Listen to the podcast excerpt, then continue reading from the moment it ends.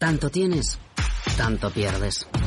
Hay imprevistos que lo cambian todo y los riesgos están ahí siempre, como el saneamiento, la pérdida de crías o las enfermedades del ganado. Por eso necesitas un buen seguro pecuario que garantice tu tranquilidad. Contrata ahora tu seguro de vacuno. Agroseguro. Trabaja sobre seguro.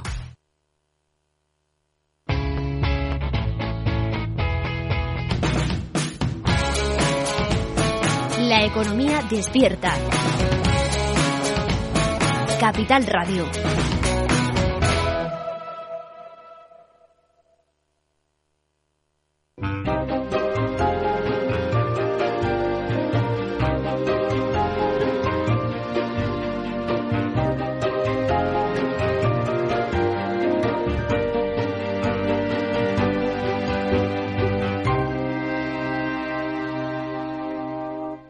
Inversión inmobiliaria con Meli Torres.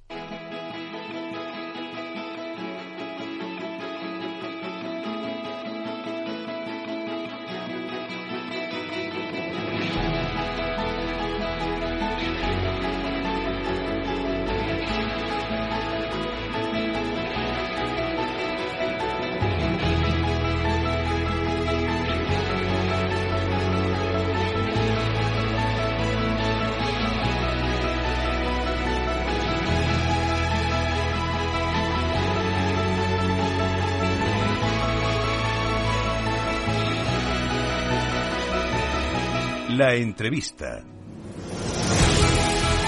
Bueno, pues vamos con la entrevista de la semana. Grupo LAR es una inmobiliaria española con más de 50 años de historia, propiedad de la familia Pereda. Invierte y desarrolla proyectos inmobiliarios en la práctica totalidad de los segmentos y como promotor actualmente está presente en seis países y dispone de más de 14.691 viviendas en promoción. Bueno, pues hoy la entrevista de la semana se la dedicamos a Miguel Pereda, que es presidente de Grupo LAR. Vamos a darle la bienvenida. Buenos días, Miguel. Hola, buenos días y muchas gracias por, por invitarme a estar aquí con vosotros. Gracias. Bueno, pues el placer es nuestro porque teníamos muchas ganas de que vinieras aquí a Inversión Inmobiliaria en Capital Radio para que analizáramos un poquito el sector y la compañía. Eh, si te parece, vamos a empezar por el sector porque, bueno, eh, eh, el sector anda revuelto, ¿no? Ya que, bueno, pues de momento no tenemos gobierno, en fin, bueno, es una situación que me gustaría que hablásemos a ver cómo se encuentra ahora mismo el sector inmobiliario en la actualidad. ¿Cómo crees que va a acabar el año 2023? Bueno, como bien dices, el, sector está, eh, bueno, el país está en un momento interesante y el sector está en un momento eh, interesante y peculiar, yo te diría, ¿no? Eh, ¿Qué estamos viendo nosotros? Pues por un lado, unos unos resultados operativos, unas dinámicas operativas en todos los productos en los que estamos, pues positivas y sanas eh, y da igual el sector que toques, desde luego en, vivienda en venta, vivienda en alquiler, centros comerciales, logística. Las cuando miras eh, qué está pasando, qué pasa en los en los meses anteriores en términos de actividad, en términos de pago, en términos de renta, eh, pues yo te diría que todos los resultados son son positivos. Pero a cambio convivimos con una incertidumbre que hace más difícil mirar para adelante, ¿no? Incertidumbre que viene basada, en mi opinión, en cosas muy distintas. Has, eh, tocado el tema eh, específico de España, pero bueno, aparte del tema político concreto de España, tenemos un entorno económico eh, que bueno que lo que hace es fomentar esa incertidumbre. O sea un entorno donde hemos vivido unos ya muchos meses de inflación pues muy potente hemos vivido momentos donde eso ha provocado una subida de tipos de interés pues también eh, muy relevante. ¿no? Con yo creo dos, dos aspectos, dos efectos en, en nuestra actividad que por un lado está el efecto de los costes, es decir, hoy producir es más caro eh, por la inflación y porque eh, los costes de financiación de los, de los promotores, de los tenedores, son más caras, pero también, además de que los costes son más caros, hay un interrogante sobre cuál es la rentabilidad que el capital tiene que obtener en esas inversiones, ¿no? Por la subida de tipos. Con lo cual, por un lado, por la parte de los costes, presión hacia arriba, por la parte de, de los retornos, eh, pues también mayores exigencias de retorno en general, eh, unas facilidades de financiación, eh, pues claramente más discretas que en el pasado, y sobre todo una dificultad, en mi opinión, de asegurar cuáles van a ser esos niveles en los próximos meses. Entonces, yo, yo creo que eso nos lleva a unos operativos buenos, pero por otro lado niveles de inversión y desinversión muy reducidos. Yo creo que lo que estamos viendo es una ralentización, sobre todo en las grandes operaciones de inversión y desinversión, producto de lo que estamos diciendo. Entonces es un momento extraño. si miras para atrás eres muy optimista, eh, si miras para adelante, pues hay incertidumbre. No, yo, no creo que sea pesimismo, pero sí un cierto nivel de incertidumbre. Incertidumbre. Eh, es la palabra ¿no? que más suena ahora mismo.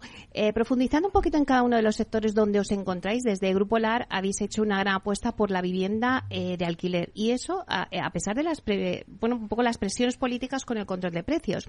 Pero seguís adelante con vuestro objetivo de desarrollar y gestionar a largo plazo una cartera de 5.000 viviendas de alquiler que teníais previstas. No sé cuántas viviendas ahora mismo tenéis en gestión, ¿no? O en mm. otras fases en construcción.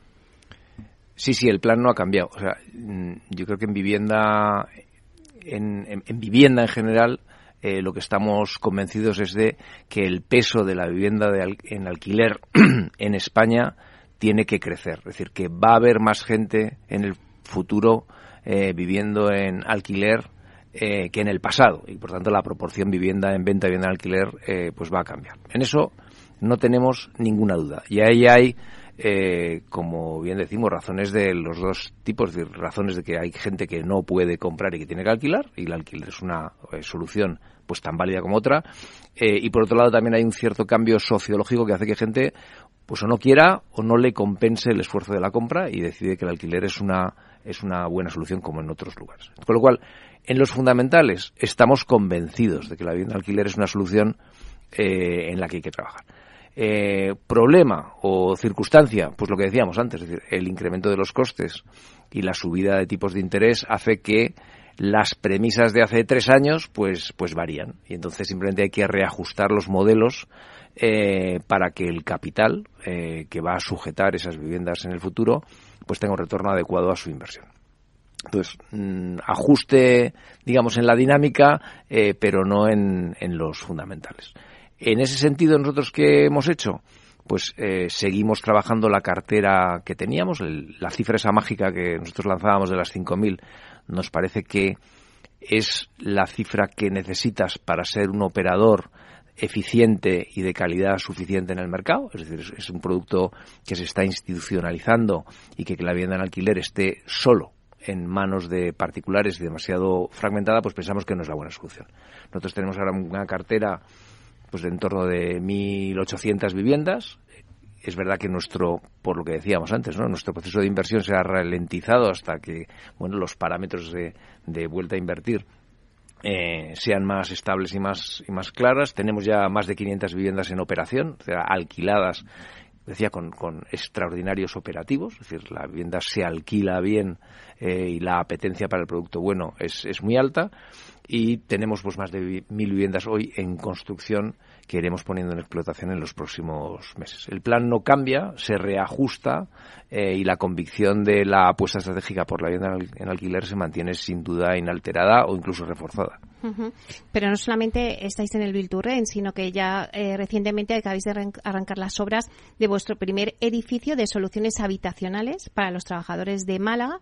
Eh, ¿Está preparado el mercado español para todos estos nuevos modelos de flex living que están apareciendo ahora en el mercado, como pues el co-living, co-housing, senior living, todos estos living que nos hemos ya acostumbrado ¿no? y que ya los incorporamos en nuestro lenguaje. Mm.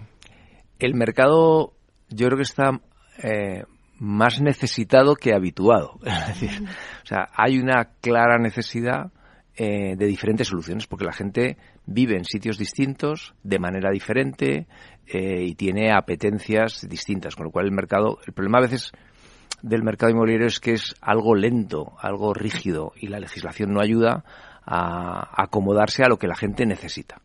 Eh, entonces hay gente que necesita vivienda grande, gente que necesita vivienda pequeña, gente que necesita vivienda de largo plazo, gente que necesita de corto, pocos servicios, muchos servicios, gente joven, gente mayor. Y cada una tiene una solución más adecuada que es distinta.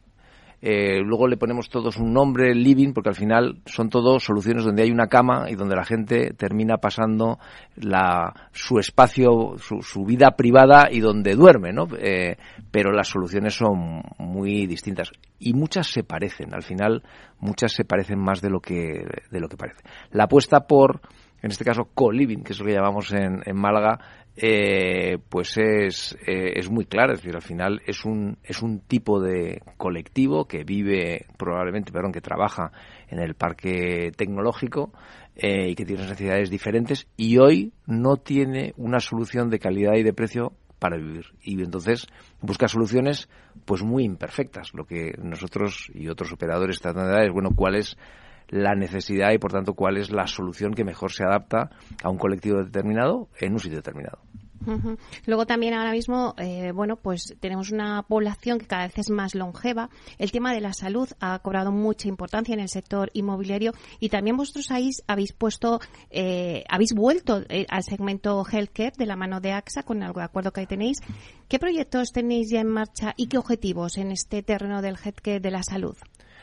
Pues o sea, volviendo un poco a la solución que necesitan determinadas personas, lo que estamos haciendo con, con, AXA es un programa para hacer residencias de asistidos. Es decir, es, no solamente es gente, antes has hablado del senior living, que sería otro, otro modelo de solución, pero es gente que necesita un nivel de servicio y de asistencia muy superior. Es decir, es gente que no puede vivir de manera independiente sin una ayuda muy, muy intensa. ¿no? Son centros casi medicalizados, por decirlo de alguna manera. ¿no? Es, mm. es donde estamos.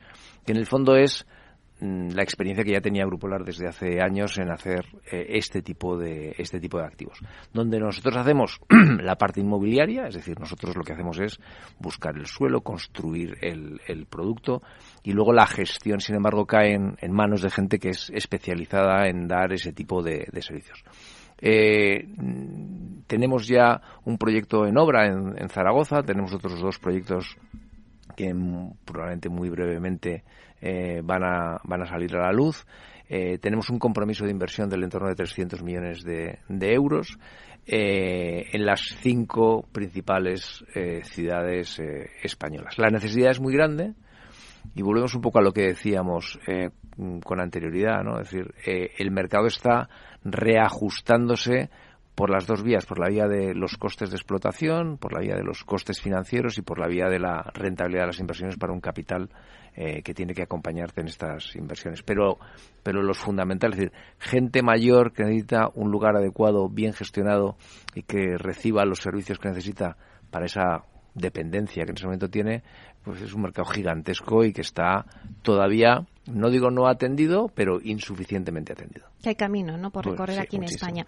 Bueno, nos vamos a salir un poquito del, mercado residencial, que es verdad que eh, después de la pandemia mm, se ha puesto en primer plano, ¿no? Y es como la niña bonita del sector, pero también hay otros sectores donde vosotros estáis presentes, como son los centros comerciales. ¿Cómo se encuentran ahora los centros comerciales en términos de ocupación y rentas?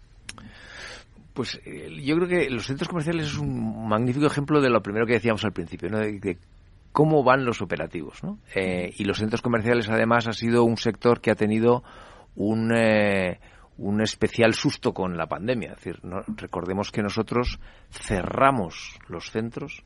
Estaba prohibido abrir los centros salvo en sus actividades esenciales, que eran básicamente la alimentación y las farmacias un muy poquito más. O sea que el, el parón fue extraordinario. Por eso cuando nosotros nos medimos eh, dónde está el sector, nos medimos no solamente con respecto del año pasado, nos medimos también respecto del 2019, ¿no? antes de que empezara la anormalidad. Hmm. Eh, y hemos seguido las dos métricas durante todo el tiempo. Ocupación. Nosotros hoy en nuestro portfolio estamos en una ocupación superior al 96%. Para nosotros eso es, plena ocupación, es decir, un 96 ya la, vacancia por encima de eso es, es, estructural, ¿no? es de que uno siempre hay un cierto nivel de rotación.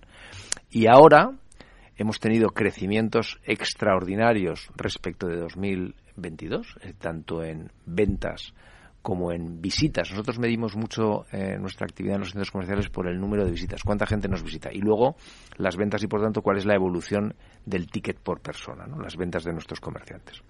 Entonces, no solamente estamos por encima de las cifras del 2022, sino que ya en visitas estamos, eh, al nivel del 2019 y en ventas sustancialmente por encima de las ventas del 2019. Con lo cual, plena normalidad, eh, a pesar de que a veces ha habido, pues bueno, algunas eh, incertidumbres sobre, bueno, en qué medida el impacto del e-commerce iba a tener estructuralmente en la industria de los centros comerciales, pues yo creo que se ha visto es que, que no, que se ha repartido esa cuota eh, y que la industria es, es muy sana. ¿Cuál es la única actividad que todavía queda por recuperar y por tanto todavía queda tenemos eh, recorrido de mejora, ¿no? Es decir, si ya estás en cifras iguales o mejores que el 19 y claramente mejores que el 22, eh, ¿qué te queda? Bueno, pues todavía el ocio, en general, cines, etcétera, todavía les queda, todavía no han recuperado. Es quizá la única actividad que no ha recuperado las cifras prepandemia por razones diversas. Yo creo que también la gente ha, ha perdido algo el, el, uso, el mm. hábito, mm. Eh, pero sí que es, pero, pero la tendencia es de mejora. Dices, bueno, ¿se ha estancado? No, no se ha estancado. Es, verdad que la recuperación ha sido más lenta que en otras tipologías de comercio eh, y eso nos hace ser muy, nos hace ser muy optimistas. La industria es muy sana. El producto, el producto bueno, los centros buenos, los centros atractivos, los centros bien atendidos siguen siendo muy atractivos, eh, muy visitados y muy utilizados por bueno, pues por al final por el cliente de a pie, ¿no? Que es Vamos a hablar ahora del tema de la industria logística, ¿no?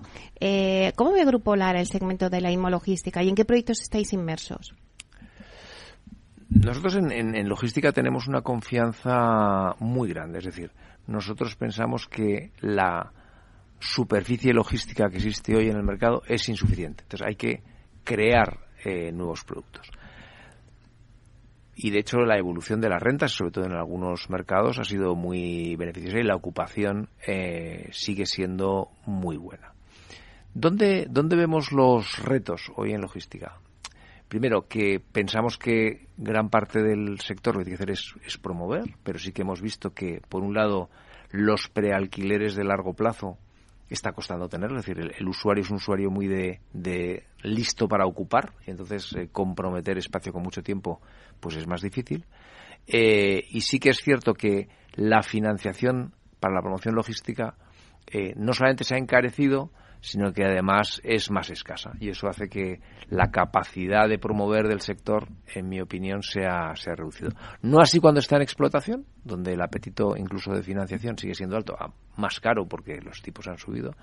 Eh, y entonces sí que se ha producido una cierta ralentización de, producto a poner en, el mercado. El rol de Grupo LAR en logística eh, ha hecho varios. Eh, tuvo un rol más de en los 2015 de de comprar pensando que era un producto castigado y por tanto los precios eran de oportunidad y comprábamos producto eh, producto ya en explotación. Y hemos mutado hacia pues nuestro ADN que en parte es muy promotor de comprar suelo promover para que luego sean otro tipo de capital otros tenedores eh, los que lo que es, es, es, muy de muy de muy de rotación nosotros yo creo que tenemos ahora en marcha pues una cartera como de diferentes fases de promoción del entorno a 90.000 metros cuadrados y la idea pues es, es, continuar con esa actividad, es decir, trabajando para capital de terceros, a veces con coinversión propia, promover, alquilar y vender e ir, como pasa en vivienda, en venta, ¿no? Es decir, ir, pues bueno, eh, un negocio más, con una mentalidad de negocio más de rotación. Pero, ya digo, con, con esas digamos, eh, ajustes que hemos visto eh, y que quizás ha sido uno de los productos donde más le ha impactado la subida de rentabilidad. Hizo récords logística en las tasas de rentabilidad bajas, por decirlo de alguna manera, eh, y la subida de tipos pues frenó mucho la, actividad, mm. sobre todo de inversión y desinversión, en los últimos, en los últimos meses, el, último año y medio. Grupo LAR ha desarrollado una cultura de alianzas con terceros. No sé si consideráis que la coinversión es la fórmula óptima para crecer. Pensamos que la coinversión es la fórmula óptima para crecer en Grupo LAR, porque yo creo que cada uno tendrá que tener su, mm.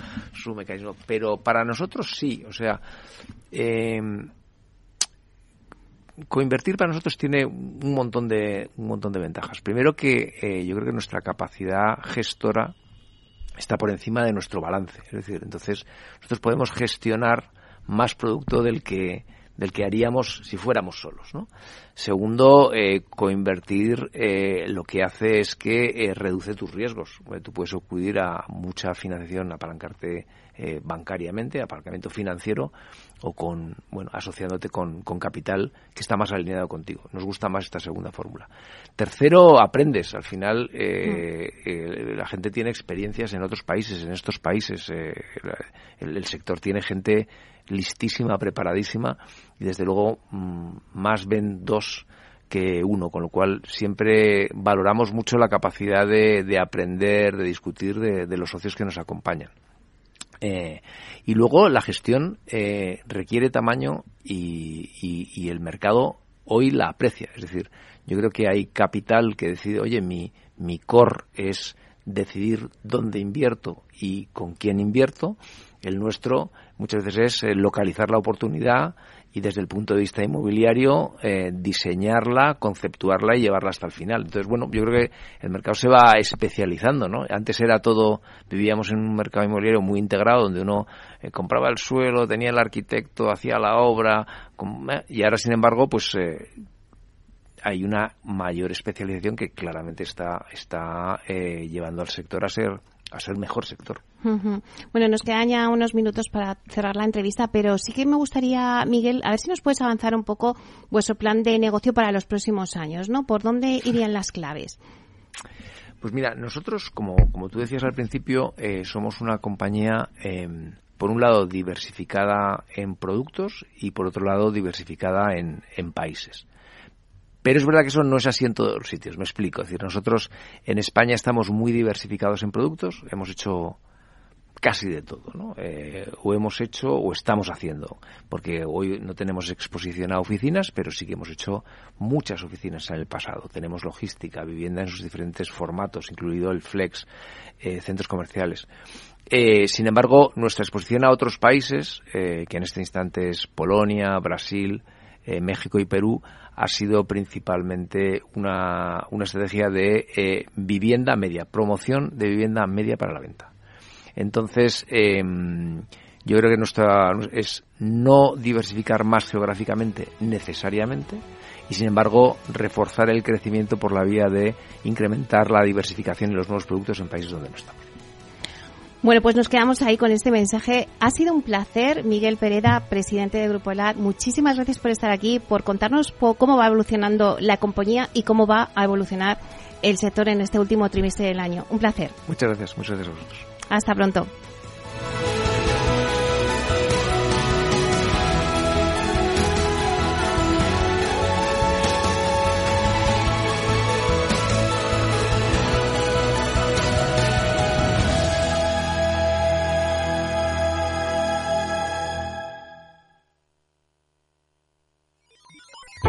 Los robots escuchamos Capital Radio. Es la radio más innovadora. Oímos a Saragot, con Luis Vicente Muñoz. Ahí le has dado. Esto es Capital Radio. Di que nos escuchas.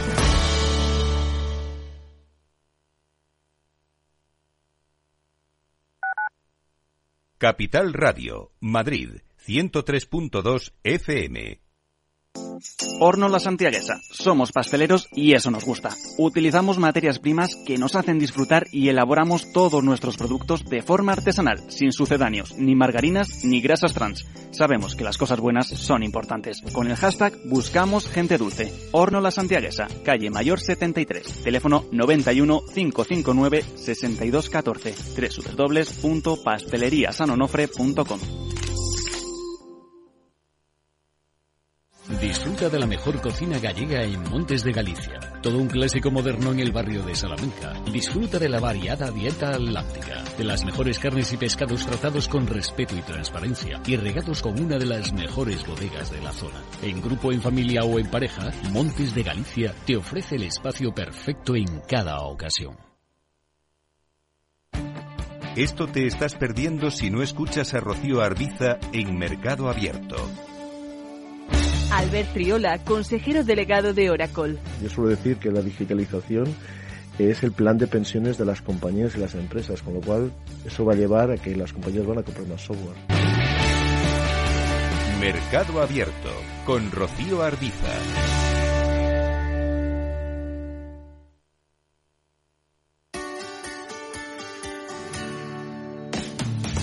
Todos los viernes a la una de la tarde en Capital Radio tienes una cita con Humanos en la Oficina, el programa de radio más divertido y de mayor influencia en el mundo del capital humano, donde las empresas y organizaciones dan voz al talento que trabaja día a día en la oficina. Un formato pionero creado por el galardonado speaker internacional Miguel Ángel Pérez Laguna.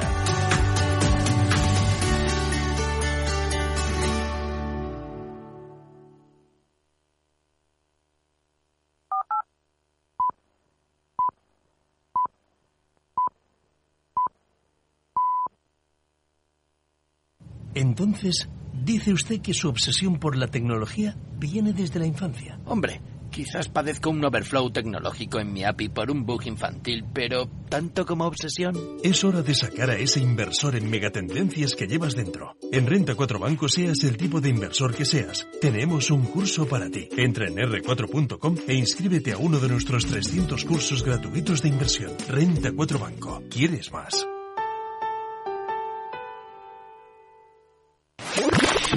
Capital Radio la genuina radio económica. Siente la economía.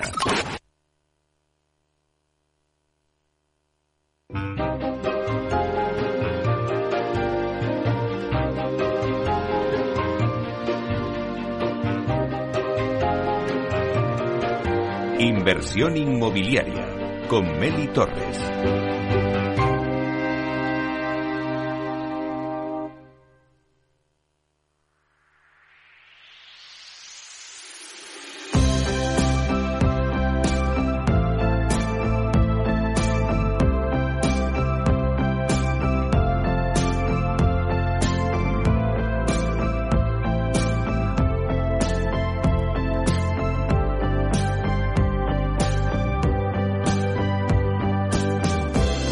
Pensando en invertir en vivienda y no sabes por dónde empezar?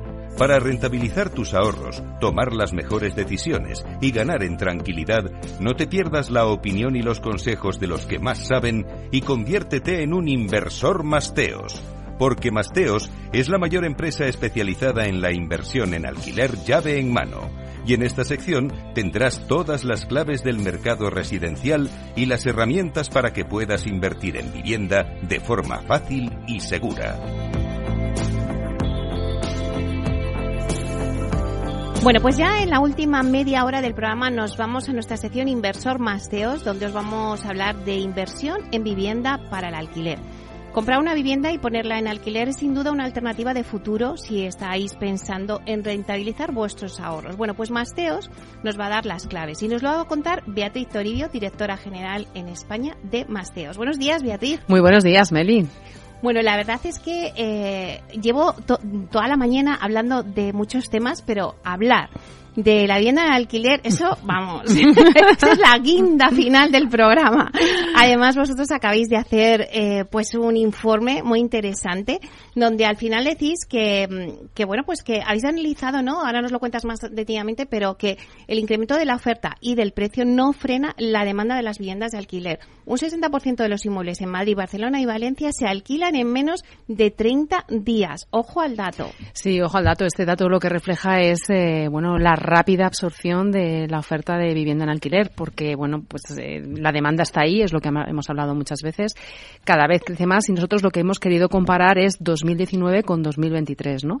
Y aquí lo que se ve es que precisamente como consecuencia de esa alta demanda de vivienda en alquiler, 6 de cada 10 viviendas que se ponen en, en alquiler en estas eh, grandes ciudades se alquilan en menos de un mes. Pero si ampliamos ese plazo, ¿no? Al, a, a dos meses es el 70%, lo que refleja bueno, pues lo que ya hemos hablado muchas veces, ¿no? Que, que esa necesidad de este tipo de, vivienda y que cada vez va a ir a más, eh, Meli, porque mm, primero por el crecimiento de la población, segundo porque es un mercado muy pequeño en comparación con otros países eh, europeos y tercero porque nuestros hábitos de, eh, pues de habitabilidad están cambiando y el alquiler va a crecer, sobre todo pues eh, mientras esa vivienda en venta eh, sea, sea tan poco asequible, ¿no? Y el grueso de la población pues se vea expulsada de, de, ese mercado.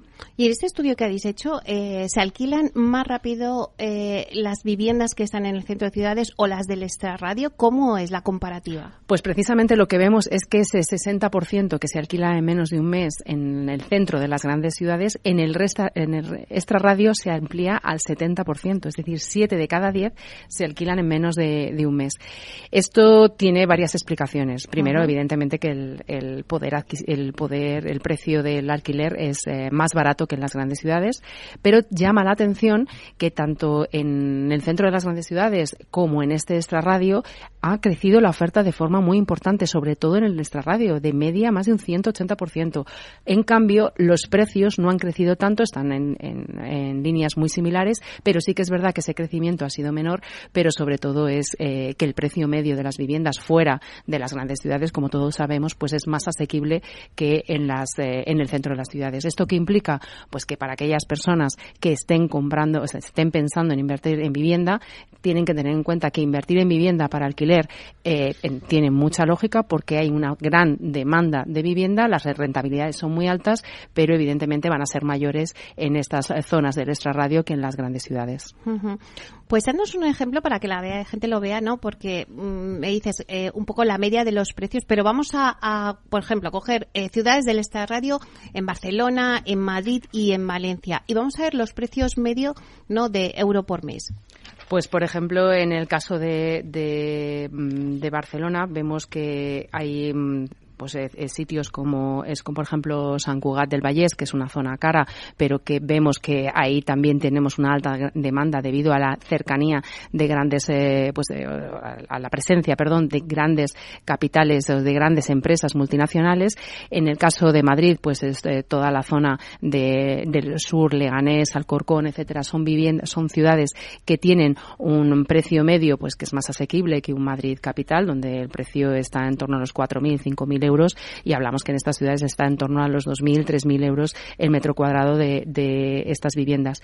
Y luego en Valencia, pues aquí sí que vemos que son más eh, ciudades las que vemos que hay esa, esas altas rentabilidades porque claro, ahí el precio medio de la vivienda está en torno a los 2.000 euros, que en esos municipios bajan en torno a los 1.500, 1.800 y esto hace pues que evidentemente sea mucho más interesante comprar para, para alquilar. Y además vemos pues que claro que en un Valencia, por ejemplo, el precio del alquiler es está en torno a los 6 euros el metro cuadrado, mientras que en Barcelona es el doble. Pero si vemos eh, este estudio, lo que se aprecia también es que el precio del alquiler donde más ha crecido en estos últimos años ha sido precisamente en Valencia, ¿no? mientras que en Madrid o Barcelona también ha tenido subidas muy fuertes, pero no del 40%, como reflejamos en este, en este análisis. Claro, decíais en vuestro estudio que incluso eh, en algunos municipios cercanos a estas tres ciudades grandes que decías, Barcelona, Madrid o Valencia, eh, la oferta de vivienda en alquiler se ha triplicado. así es, un 183% de media en, eh, en estas tres ciudades, pero es más del 200% en, en municipios de, de, Barcelona, más del, 100 del 180% en Valencia y en Madrid hablamos de un 157%. Es decir, la oferta crece, tiene toda la lógica, Meli, porque la demanda está ahí. Estamos hablando de que es un estudio compara 2019 con 2023, pero lo que más llama la atención es que pese a ese alto crecimiento de la oferta, ese alto crecimiento de los precios, eh, la absorción, es decir, la rapidez con la que se eh, alquilan esas viviendas es muy alta, ¿no? Es, es, 7 de cada 10 en el caso de los municipios del radio y de 6 de cada 10 en, las, en lo que es en las grandes ciudades.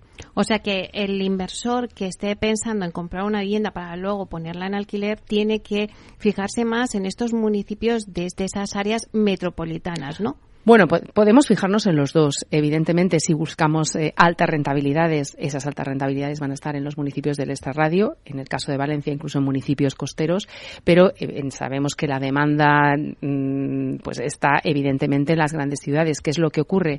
Que como consecuencia de esos altos precios, esa demanda se expulsa al extrarradio, ¿no? Y esto es lo que ha hecho pues que ese mercado del alquiler, esa oferta, crezca tanto en, esas, eh, en esos municipios de los alrededores de las grandes ciudades y que es un fenómeno que también vemos incluso en eh, ciudades que pertenecen a otras provincias cercanas a Madrid o cercanas a, Barcelona, ¿no? Como es el caso pues de Castilla-La Mancha o de zonas como Segovia que además tienen pues eh, una alta oferta eh, a nivel de educación universitaria, etcétera, y eso también para el mercado del alquiler hace que sea muy evidente y muy interesante para muchos inversores, porque el alquiler por habitaciones y el alquiler temporal también está teniendo un rápido un rápido crecimiento y altas rentabilidades. Sí, me, me acuerdo que en, en otras ocasiones os habéis contado el caso de Talavera de la Reina, ¿no? Donde, claro, pues no te imaginas y luego allí pues hay un mercado pues que es muy apto para este tipo de inversión de vivienda y luego ponerla en alquiler. Sí, sí, es apto porque estamos viendo que es un mercado muy pequeño. En Talavera no hay oferta de vivienda en, en alquiler y en cambio hay una alta demanda porque hay mucha infraestructura desde el punto de vista empresarial, es decir, empresas que se están eh, ubicando en Talavera. También hay oferta educativa y todo esto hace que ese tipo de, pues de estudiante, de trabajador, que evidentemente a lo mejor no se plantea comprar una vivienda en estos momentos, busque una vivienda de alquiler y además una vivienda pues en buenas condiciones, porque claro, al fin y al cabo son estudiantes, son trabajadores con un poder adquisitivo medio y quieren tener una vivienda en alquiler pues eh, bonita, con buenas condiciones, etcétera, ¿no? Y esto es en lo que ayudamos en Masteos porque ya sabes que también nos ocupamos de asesorar y de realizar la reforma para esas viviendas eh, de cara a conseguir esa alta rentabilidad, pero también que tengan una eh, eh, una rápida, o rápido, vamos. ¿Y qué vemos? Pues que en Talavera, por ejemplo, la rentabilidad está en torno al 10, 9, 10%, pero en cambio en Madrid capital, pues la rentabilidad media está en 4 o 5%. Aquí lo que vemos es que hay inversores que prefieren más rentabilidad y evidentemente pues van a, a mercados como Talavera, Segovia o en Valencia, podríamos hablar de muchos otros, y en cambio hay otros inversores que, mm, como nosotros decimos, pues prefieren una inversión más patrimonial y prefieren invertir en, una, en un Madrid capital, en un Barcelona capital o en un Valencia capital. Claro, y mucha gente nos está escuchando y dirá, bueno, vale, sí es verdad que el titular un poco de, de vuestro estudio es que un 60% de los inmuebles en Madrid, Barcelona y Valencia, como hemos dicho, se alquilan en menos de 30 días. Pero ¿cuál es vuestra metodología? ¿Cómo llegáis a esas conclusiones? Bueno, nosotros aquí trabajamos, me, te agradezco mucho esta pregunta, trabajamos con The Fringe Labs, que es una empresa especializada en todo lo que es eh, el análisis de datos en, eh, en, el sector inmobiliario y aquí pues trabajamos con ellos eh, de cara a, a, a, ¿cómo se dice? A, a, recoger todos estos datos, analizarlos y plasmarlos porque consideramos, Meli, que es esencial eh, pues mostrar cómo está el mercado y hacia dónde va, ¿no? Porque muchas veces se confunden cosas y en estos momentos hay mucha gente que seguro que no se está planteando la compra de una vivienda y mucho menos a lo mejor invertir en vivienda en alquiler. ¿Por qué? Por esos altos tipos de interés, por la situación de inestabilidad, de situación económica, etcétera. Pero es que es el momento porque eh, vemos que es un mercado que sí o sí, por todo lo que he explicado, por esa alta demanda, por esa escasa oferta, tiene que crecer. Hay una alta demanda y eh, precisamente por la evolución de nuestra población demográfica, por eh, cómo están cambiando nuestros hábitos sociales desde el punto de vista familiar, pero como hemos visto también, pues todo el tema del teletrabajo, cada vez, pues grandes ciudades como Madrid están absorbiendo una mayor oferta educativa, están absorbiendo también a pues a un perfil de inquilino que quiere que busca pues a lo mejor o una vivienda por eh, para unos días eh, a la semana o una vivienda por unos meses, ¿no? Y todo esto es lo que nosotros desde Masteos a través de datos y con la colaboración de Fringe Labs pues queremos eh, poner eh, sobre el mercado para más que nada dar información, transparencia a nuestros clientes, a nuestros inversores y al público en general para que se entienda que esta es una inversión segura, es una inversión que genera alta rentabilidad y que a muchos pequeños, medianos ahorradores les puede eh, interesar pues de, de cara a, a, hacer rentables sus, sus, ahorros y sobre todo, como yo siempre digo, para muchos de nosotros, Meli, me incluyo, pues de cara a, a protegernos a lo que ocurra, pueda ocurrir con nuestras jubilaciones y demás. Claro, ahora que hablabas del perfil del inversor, eh, ¿cuál es vuestro perfil de inversor que compra una vivienda para a través del alquiler salcarle una rentabilidad? Pues es un pequeño mediano ahorrador que tiene un capital no muy alto, que es consciente de que tiene que en, endeudarse eh, y en muchas ocasiones no. Y luego lo que vemos es esos, esos dos perfiles que te comentaba. Hay un perfil que busca rentabilidad pura y dura y entonces va a mercados pues que evidentemente están menos explotados donde ese, esa ese precio de la vivienda es más asequible que en una gran ciudad. Y luego tenemos un inversor más patrimonialista que busca un Madrid capital, un Barcelona capital, un Valencia capital, etcétera, porque quiere, eh, está dispuesto a renunciar un poquito a esa rentabilidad, tener una rentabilidad media, no tan alta, de doble dígito, pero sí que busca pues eh, realizar a lo mejor una inversión un poquito más grande, pero que sabe que es un inmueble que se va a revalorizar y que va a tener una de alta demanda de vivienda en alquiler en el corto medio plazo y durante los próximos años. Vale, y seguramente que muchos oyentes se están preguntando, vale, ¿qué oportunidades y que les encantaría estar aquí contigo y decir, oye, pero Beatriz, ¿qué oportunidades hay ahora mismo en España eh, donde podemos hacer una compra y vas vamos a tener una rentabilidad X por ciento y, va a ser una buena inversión? Pues mira, en, eh, en municipios aledaños a Valencia tenemos eh, rentabilidades que se mueven entre el 8 y el 11%, pero hemos llegado a tener incluso proyectos en Valencia Capital que han eh, duplicado, que han sido con una rentabilidad de doble, de doble dígito de más del 10%. Yo ahí sí que veo una gran, eh, pues grandes oportunidades, sobre todo también en los municipios aledaños a Valencia, porque creo que eh, Valencia va a ser el futuro Málaga. Eh, Málaga, para las personas que nos estén escuchando, es una ciudad donde hemos visto que ha crecido el precio de la vivienda en los últimos años de forma abismal y es como consecuencia, pues, de ese posicionamiento de Málaga como ciudad, pues, agradable para vivir, con oferta cultural, eh, etcétera. Y Valencia tiene todo eso eh, sumado, pues, a, a ese sol y playa, ¿no? Que tan característico de Valencia y donde cada vez están llegando pues más grandes eh, eh, empresas y sobre todo pues un perfil de inquilino eh, solvente que quiere alquilar una vivienda por, por una media larga estancia. Y luego veo, para mí Madrid es una ciudad que se está posicionando la marca Madrid de forma muy importante, cada vez atrae a un pues a un hay mayor oferta educativa, altas escuelas de negocios, también estamos viendo evidentemente grandes eh, ciudades, el alquiler turístico. Entonces es una ciudad que sí o sí, evidentemente, hay, aquí la rentabilidad tiene que ser más reducida, pero hay grandes oportunidades porque es una ciudad donde tiene que crecer muchísimo más el mercado del alquiler, por lo que comento, ¿no? Por ese, ese alto posicionamiento como núcleo económico, cultural, eh, de ocio, etcétera, ¿no? Y cada vez atrae a una población, pues que de hecho, eh, tú lo sabrás por nuestros, por nuestro entorno, ¿no? Cada vez me encuentro con más personas que residen unos días en, Madrid y han vuelto a sus ciudades de origen, ¿no? Y demandan un tipo de vivienda, eh, pues de alquiler muy, muy concreta. Y yo creo que en este sentido Valencia también, pero Madrid tiene muchísimo recorrido.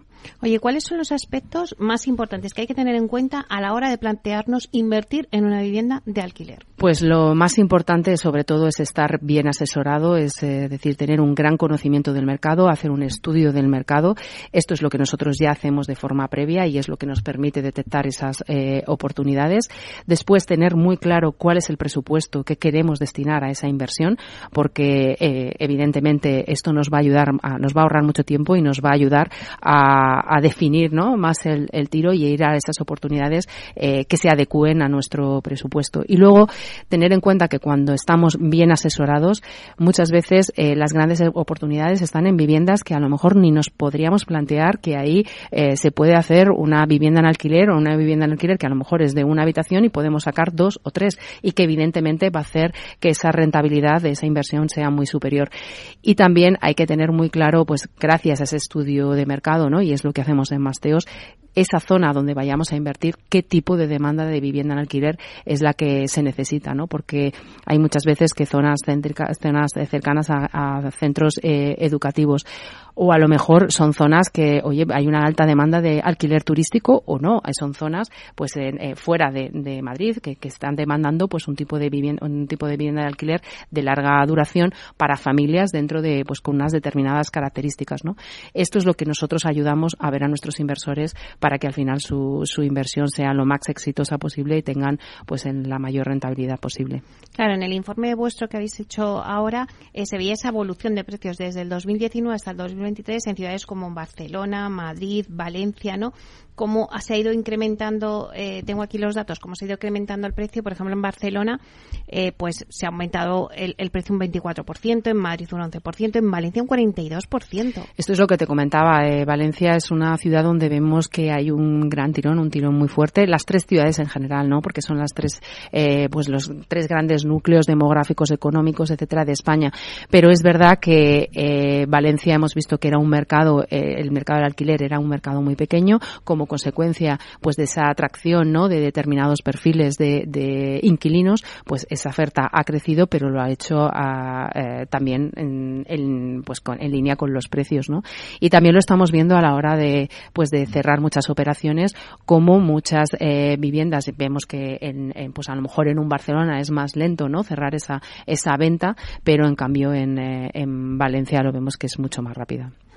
Como conclusiones de este, de este informe que acabáis de lanzar, porque bueno, vosotros no paráis en Mateos, estáis sacando siempre muchos informes, muchos estudios, que eso es bueno porque al final eh, el dato es el que te pone en la realidad, ¿no? Y te sirve para a lo mejor pues decidir si haces la inversión o no, ¿no? Pero como conclusión de este informe, ¿vosotros qué conclusión sacaríais? Pues la, conclusión es que pese a ese, estos altos precios, el, rápido crecimiento de los precios en alquiler, pese al aumento de la oferta, la, la, velocidad con la que se alquila una vivienda es muy rápida. Seis de cada diez viviendas en alquiler en Madrid, Barcelona y Valencia se alquilan en menos de un mes. Y si ampliamos ese plazo a dos meses, es siete de cada diez. Y esa, esa rápida absorción de la oferta de vivienda en alquiler es todavía mayor en el extrarradio como consecuencia de que el precio del alquiler es más asequible que en las grandes ciudades. ¿Y qué aporta Masteos eh, en todo este proceso? ¿no? Eh, ¿Qué aporta a aquellas personas que, que se estén planteando invertir en una vivienda en alquiler y que bueno, eh, necesitamos que nos asesoréis a todo esto? Pues lo que aportamos sobre todo es que esa inversión sea mm, exitosa, ahorramos muchísimo tiempo porque nos ocupamos de todo, nuestros clientes no tienen que estar buscando en portales inmobiliarios dónde invertir, nosotros ya les aconsejamos dónde y además incluso nos adecuamos a lo que nos piden. Es decir, a lo mejor nosotros ya tenemos identificadas determinadas oportunidades, pero ellos quieren, pues, mm, con determinadas otras características. También nos adecuamos a ello y sobre todo y lo más importante que le acompañamos en todo el proceso, desde detectar esa oportunidad de inversión, en la reforma de esa vivienda eh, de alquiler en el caso de que sea necesaria y también en la gestión alquiler. Al final es un, como nosotros decimos, de la A a la Z y lo que le permite a mucha gente que no tiene tiempo, pero que tiene los ahorros o la capacidad para endeudarse para hacer este tipo de inversión, pues poderlo hacerlo con toda la tranquilidad y conseguir pues que rentabilizar esos ahorros eh, de forma de, lo, más exitosa posible y en el mayor tiempo posible.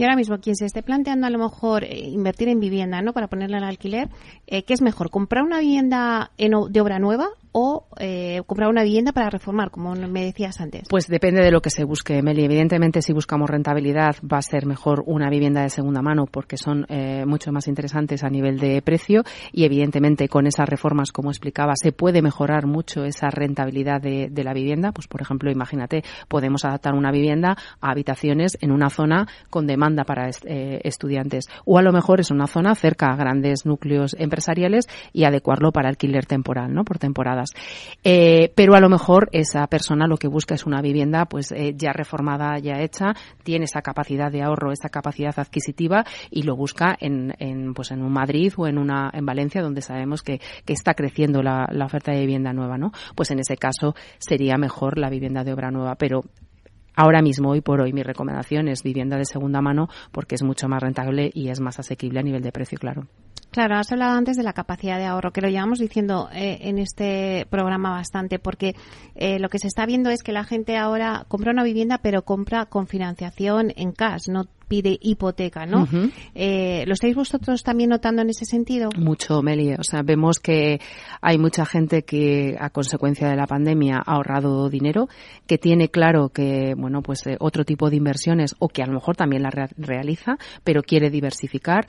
Hemos visto, y yo esto lo he contado aquí, mucho inversor que ha salido, yo diría, un poco escaldado de, de la bolsa, quiere algo más estable, más seguro, eh, pues que le dé una rentabilidad mensual en, que en ocasiones es mucho más alta de lo que esperamos porque presentamos proyectos que son muy rentables y lo que vemos evidentemente es que hay mucha mm, pues es un perfil de, inversor medio. No son grandes cantidades de eh, o sea de no, no buscan viviendas de lujo porque evidentemente la rentabilidad está en otro tipo de vivienda. Y luego también lo que vemos y luego lo que también hemos asesorado a muchos clientes que sí que nos vienen con grandes eh, presupuestos muchas veces es más interesante invertir en dos, tres viviendas de menor eh, poder, o sea, de menor precio, pero nuestra rentabilidad va a ser mucho más mayor, ¿no? Y aquí está el valor de Masteos, que a lo mejor muchos clientes nos vienen con una idea, pero al final les hacemos ver que, bueno, pues esa rentabilidad puede ser muy superior.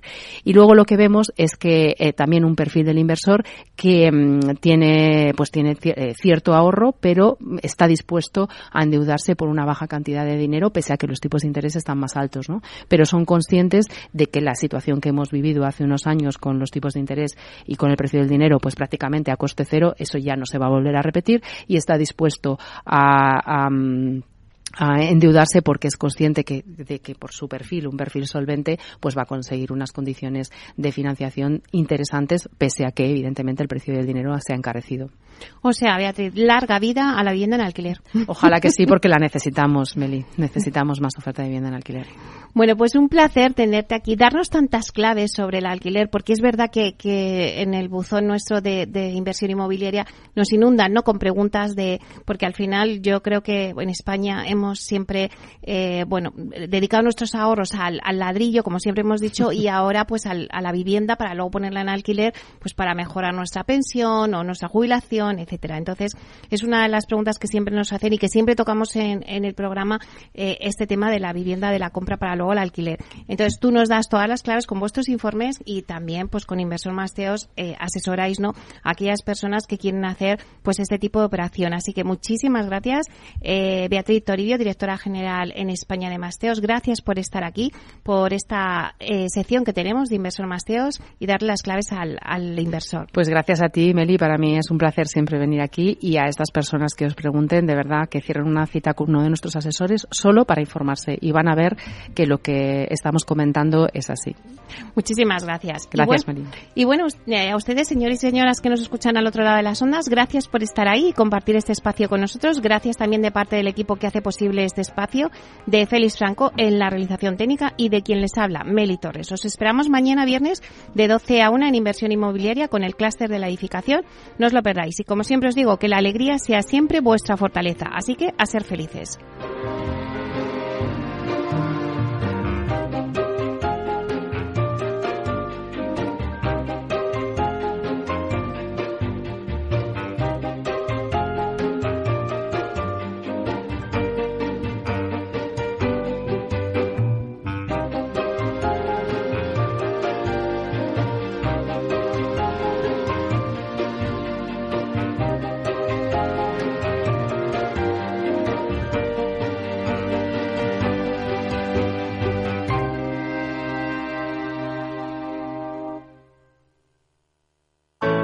Artesanía, tecnología y lujo de la mano de Grato. Una marca española líder en fabricación de pavimentos de parqué de ingeniería y carpintería para interiorismo de madera de roble europeo, procedente exclusivamente de bosques gestionados de forma sostenible. Grato te ofrece las mejores calidades para tus proyectos residenciales y hoteleros, fabricando tanto parqué de ingeniería como cocinas, puertas, armarios y muebles de baño con exclusivos diseños, siempre con trato directo de fábrica. Grato da vida a espacios en todos los rincones del mundo con productos sostenibles, duraderos, de alta calidad y personalizables.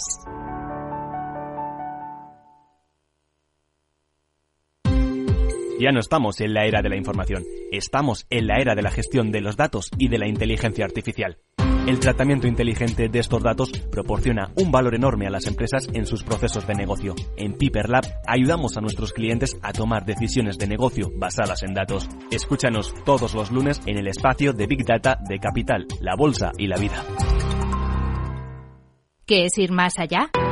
Con Arval podrás llegar donde te propongas de la forma más sostenible y asegurar un mundo mejor contribuyendo a la seguridad en carretera, al futuro de las ciudades y a la calidad de vida. Ser responsable sin tener miedo al liderar el cambio.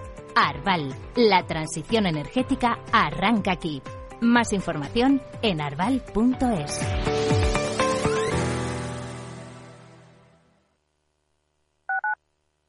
Madrid, 103.2 FM, Capital Radio.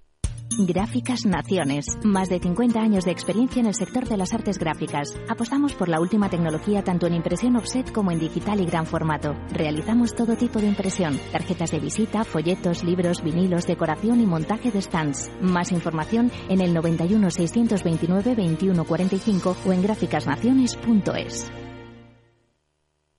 Disfruta de la mejor cocina gallega en Montes de Galicia. Todo un clásico moderno en el barrio de Salamanca. Disfruta de la variada dieta atlántica, de las mejores carnes y pescados tratados con respeto y transparencia y regados con una de las mejores bodegas de la zona. En grupo, en familia o en pareja, Montes de Galicia te ofrece el espacio perfecto en cada ocasión. No pierdas detalle de todo lo que afecta a tus inversiones y a tu bolsillo. Toda la información en Mercado Abierto con Rocío Arbiza, de 4 a 7 de la tarde en Capital Radio.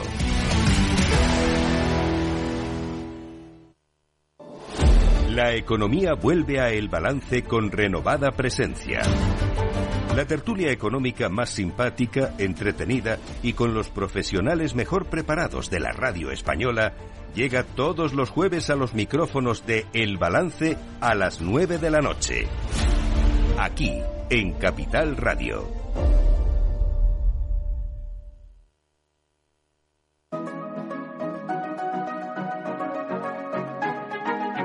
Los sábados a la una de la tarde, Capital Radio se adentra en el mundo de la solidaridad y el emprendimiento social. Presentado por Federico Quevedo, llega un espacio abierto a la cultura del bien. Compromiso humano en Capital Radio.